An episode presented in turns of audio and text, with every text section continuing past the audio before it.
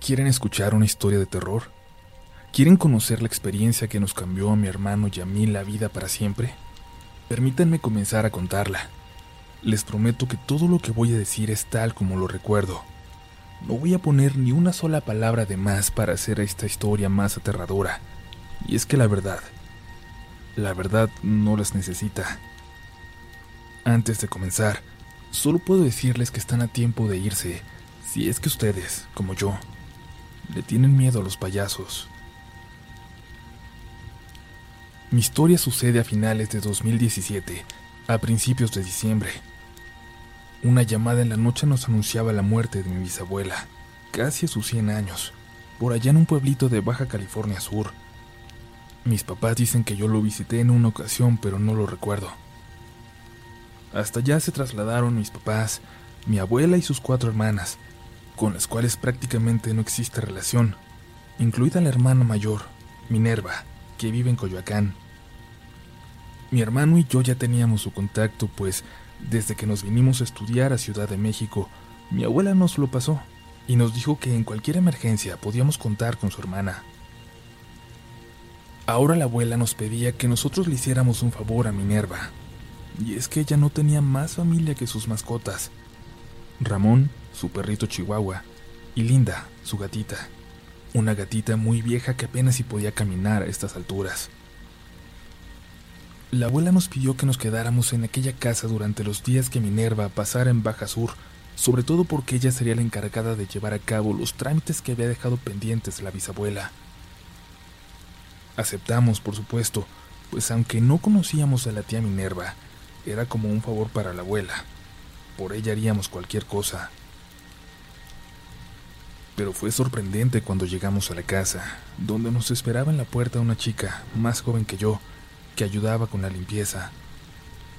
Ella nos dio las llaves y se retiró. Y al entrar, fue increíble. Sabíamos que la tía tenía dinero, pero no esa clase de dinero. La casa es enorme, de esas casas de ricos de antes. Se veía un poco descuidada así, pero aún así debía costar bastante mantener una casa de ese tamaño, y la tía Minerva tenía al menos unos 20 años que había dejado de trabajar. Cuando estábamos a punto de entrar, no sé si mi hermano lo notó, pero yo alcancé a escuchar como si algo corriera allá adentro. Pensé en el perrito, pues aquellos pasos se escucharon como muy pequeños. Pero cuando la llave giró, se me olvidó por completo lo que acababa de escuchar. Si ya nos había sorprendido ese jardín y la fachada detrás de esos muros que escondían todo salvo el segundo piso y un pequeño ático, cuando entramos, nos fuimos de espaldas. La casa era muy linda, muy lujosa y además estaba llena de figuras de elefantes, pero literalmente por todos lados. Figuras, cuadros en las paredes, esculturas, incluso algunos alebrijes con trompas u orejas.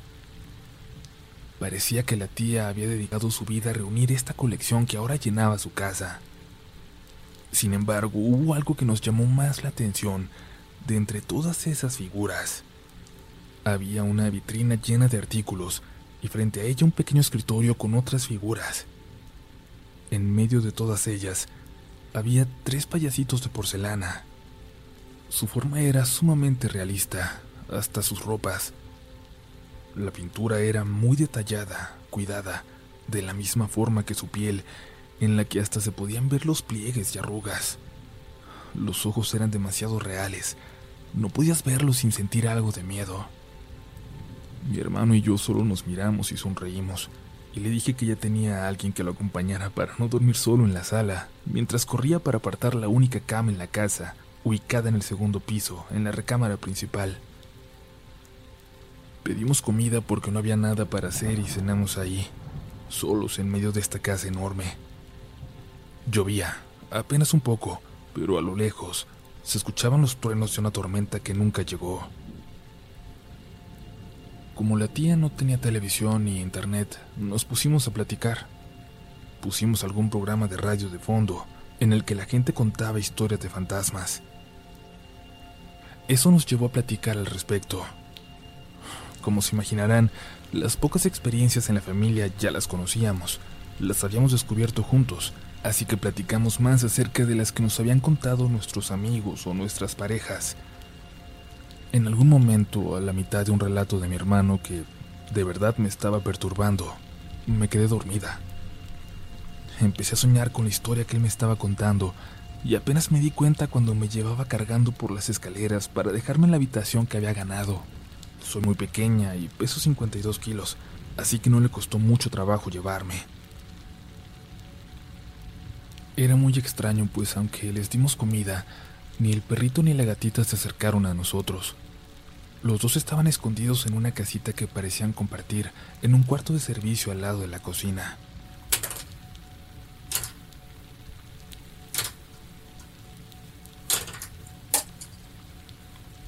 Unos ruiditos me despertaron.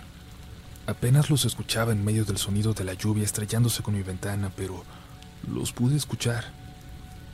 Era como si alguien lanzara una pelotita de un lado a otro del pasillo. Y luego escuché unos pasos.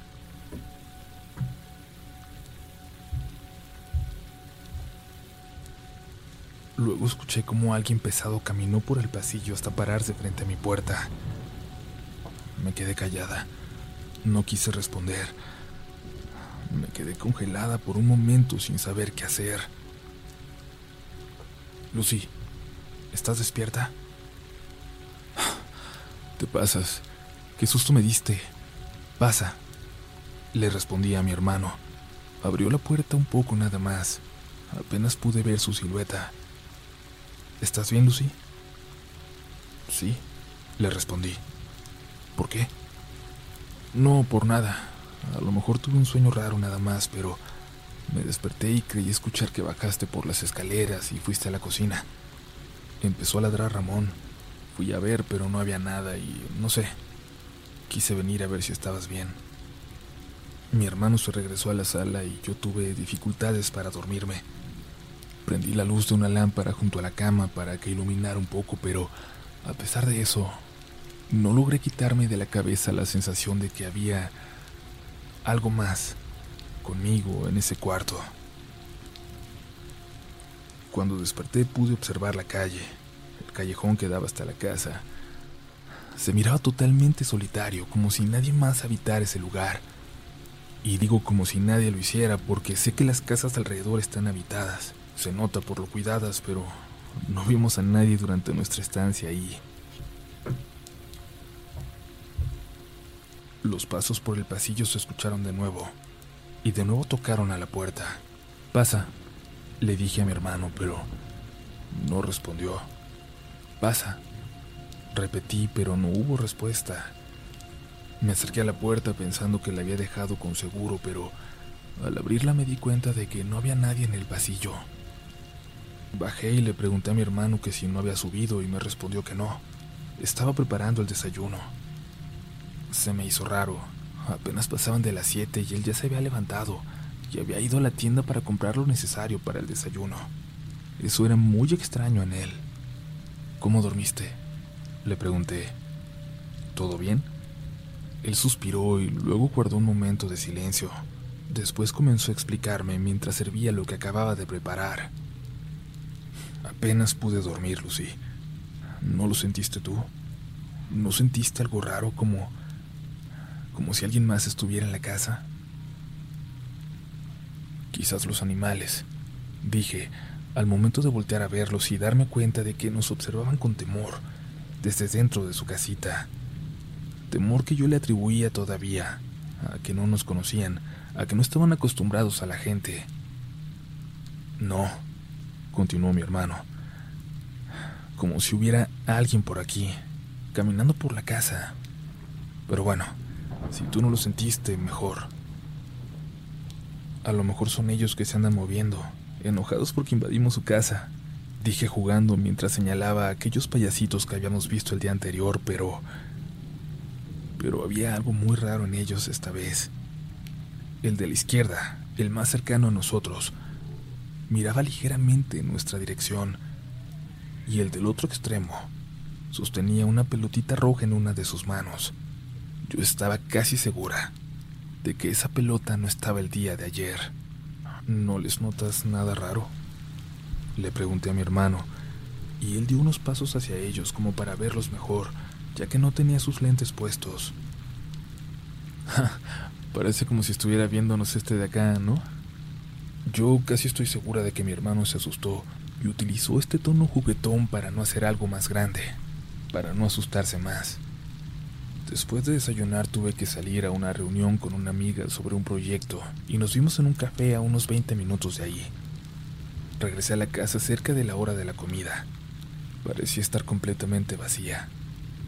Mi hermano suele tomar una siesta los sábados por la tarde, así que supuse que estaba arriba en la recámara y lo quise dejar descansar. Aquí es donde sentí que mi mente comenzaba a jugarme trucos para asustarme. Y es que el payasito de la pelota, el que estaba más cercano a la sala, ahora parecía mirar un poco... voltear un poco, ligeramente hacia mí. Caminé hasta la cocina sin quitarle la vista de encima. Aunque no se movía, podría jurarles que me seguía con la mirada. Casi podía ver que torcía los ojos como para poder verme. El de en medio también lo hacía, ahora el único que parecía seguir viéndose al frente como cuando llegamos. Lucy. Escuché una voz llamándome desde arriba. Lucy, ¿eres tú? Regresé para subir lentamente por las escaleras, muy lentamente. Cuando escuché unas patitas acercarse, era el perrito Ramón, a sus espaldas asomándose desde dentro de la habitación donde pasé la noche. Podía ver a mi hermano con la gatita en brazos. Vente rápido, me dijo mi hermano. Yo le pregunté qué pasaba y no me podía explicar. Siento que, que anda algo allá abajo. Mira, me enseñó una herida en el perrito, apenas notoria pero profunda. Hace rato escuché a la gatita llorar abajo, decía mi hermano. Yo estaba acá dormido y la gatita lloró y luego el perrito empezó a ladrar y a gruñir como si peleara. Lo escuché como si quisiera morder algo o algo así. Bajé corriendo porque pensé que se estaban peleando entre ellos y escuché que antes de llegar al final de las escaleras, algo corrió como si fuera a esconderse. No sé. Es que... Mi hermano tomó una pausa. Noté cómo le costaba continuar. Noté cómo se puso rojo. En serio, Lucy. Siento que hay algo allá abajo. Era una casa vieja, pensé. No sería la primera vez que algo nos espantaba. Ni siquiera tuvimos tiempo de preguntarle a la abuela si había algo ahí que tuviéramos que saber. Esa noche llovió, llovió fuerte. Solo bajamos corriendo por la comida que encargamos y mantuvimos a los animalitos con nosotros. Mi hermano se quedó dormido antes que yo, cuando se le descargó el celular y ya no quiso bajar por el cargador. Entre el sonido de la lluvia, creí escuchar que algo subía que algo subía y bajaba, corría por el pasillo. Lanzaba algo, una pelota quizás, que rodaba hasta llegar casi frente a mi puerta. Y luego se detenía, se detenía de repente como si alguien la recogiera.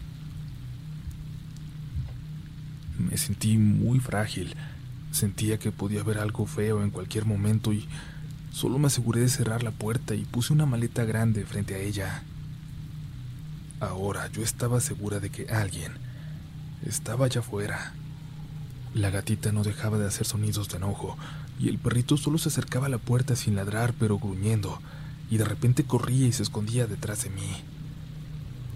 Tardé como dos horas en quedarme dormida, y entonces tuve un sueño macabro, horrible, que aún me persigue. Soñaba que dormía con la gatita encima y entonces algo me hacía asomarme hacia la ventana. Al levantarme y dirigirme hacia ella pisaba a mi hermano, dormido en el piso al lado de la cama. Y en el patio, en medio de aquella tormenta, veía que corrían tres payasos, tres hombres adultos vestidos de payasos. Corrían hasta el muro y volteaban hacia mí, y me decían adiós los tres, y luego uno se subía sobre el otro para alcanzar la parte más alta, y el tercero trepaba por ellos y cuando estaba en la cima jalaba a los demás. Lo hacían muy rápido, pero no dejaban de voltear a verme en cada momento, en cada movimiento, como si quisieran asegurarse de que yo no los perdería de vista. Sonreían al verme. Cuando saltaron todos del lado de la calle, uno de ellos volvió a asomarse. Me mostraba algo en su mano, como una pelotita. La lanzó hacia el patio y entonces la volví a escuchar rodando por el pasillo. Fue terrible. Por la mañana nos habló mi abuela. Estaba junto a la tía Minerva, quien nos agradecía y nos dijo que nos pagaría algo por los cuidados de sus bebés. También que la trabajadora doméstica llegaría con su mamá para quedarse ese día, así que ya estábamos libres si queríamos. No saben cómo agradecimos la noticia. En cuanto llegaron y supimos que los animalitos estarían a salvo, salimos corriendo de ahí como alma que lleva el diablo. Esa noche ya en el departamento recibimos otra llamada. La abuela se estaba despidiendo de Minerva en el aeropuerto.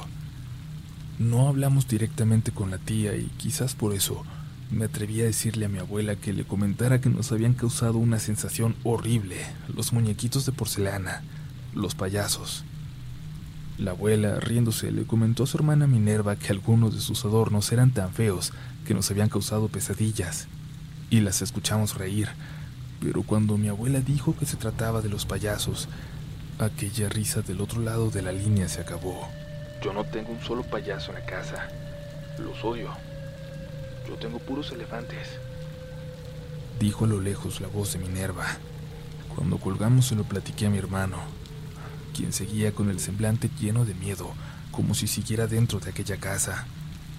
Mientras se lo contaba y en vano tratábamos de encontrar una explicación, él no dejaba de tocarse la muñeca, de sobarse. ¿Qué tienes? ¿Qué te pasó ahí? Le pregunté. Me duele desde ayer en la noche, dijo mi hermano. Cuando me pisaste, cuando te levantaste a asomarte por la ventana. Si te gusta este contenido, no dudes en suscribirte para que estés pendiente de lo nuevo que tenemos cada semana. Síguenos también en Instagram y Twitter, donde nos encontrarás como RDLN Oficial. Y también puedes suscribirte a YouTube, donde tenemos varios relatos nuevos cada semana. Esto es Relatos de la Noche.